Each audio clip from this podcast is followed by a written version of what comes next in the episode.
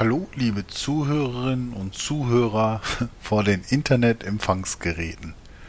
Schön, dass du wieder reinhörst in unseren Gemeindepodcast und schön, dass ich dir heute ein paar Gedanken aus meinem Alltag zum Selbstnach- und Mitdenken mitgeben kann.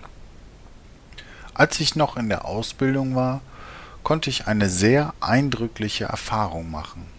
Nicht nur fachlich, für meinen Beruf konnte ich da viel lernen, auch geistlich habe ich in dieser Zeit viel lernen dürfen.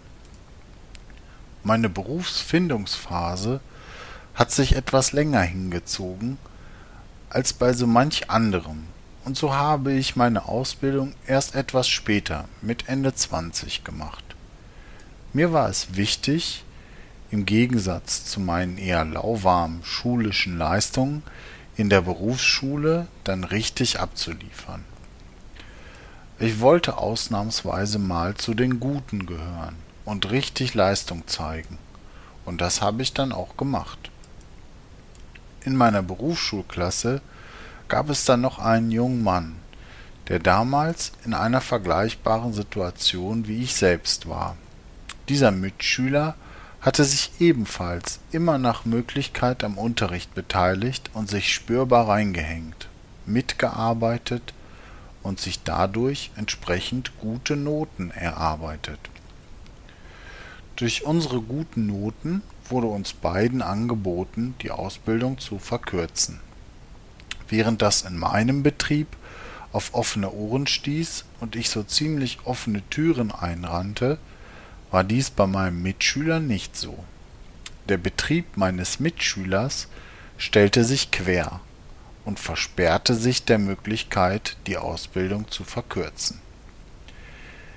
Jetzt hätte er rechtlich dagegen vorgehen können, aber das wiederum hätte sich wahrscheinlich negativ auf das Betriebsklima ausgewirkt im Ausbildungsbetrieb. Vielleicht hätte er sogar den Betrieb wechseln müssen, das war ungewiss. Letzten Endes hat mein Mitschüler sich entschieden, nicht zu verkürzen und die volle Ausbildungsdauer zu absolvieren. Bis zu diesem Punkt in meinem Leben war ich davon überzeugt, dass man alle Dinge schaffen kann, wenn man nur genügend Arbeit und Mühe investiert. Solange man sich nur genug abstrampelt rollt man früher oder später ins Ziel. So war meine Überzeugung. Können, das habe ich mal so gehört, also die Fähigkeit, mit der man etwas tut, können, ist gleich Begabung mal investierte Zeit. Und Erfolg ist Können mal Zeit. Da man also an der eigenen Begabung nicht viel ändern kann, kann man nur die Menge der investierten Zeit erhöhen. Und fertig ist das Kochrezept für den garantierten Erfolg, richtig?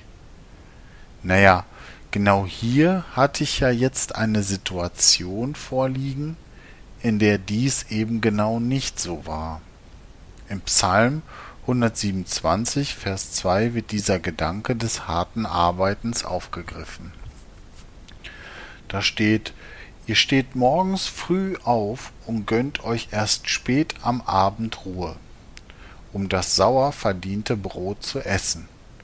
Doch ohne Gottes Segen ist alles umsonst. Denen, die er liebt, gibt Gott alles Nötige im Schlaf. Der Vers spricht von jemandem, der alles gibt und sich sogar selbst dahingibt für seine Arbeit. Jemand, der morgens früh aufsteht und ackert bis in den Abend hinein.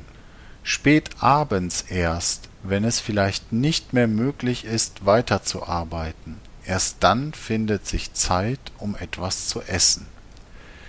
Dieser jemand schafft an einem Tag bestimmt sehr viel. Und doch trotzdem muss all die harte Arbeit nicht zu einem guten Ergebnis führen. Denn alles ist umsonst, ohne den Segen Gottes.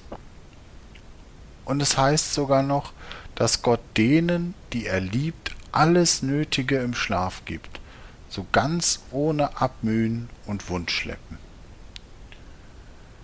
Mit der Begebenheit aus meiner Ausbildung möchte ich nicht sagen, dass der Glaube an Gott garantierten Erfolg in allen Vorhaben liefert.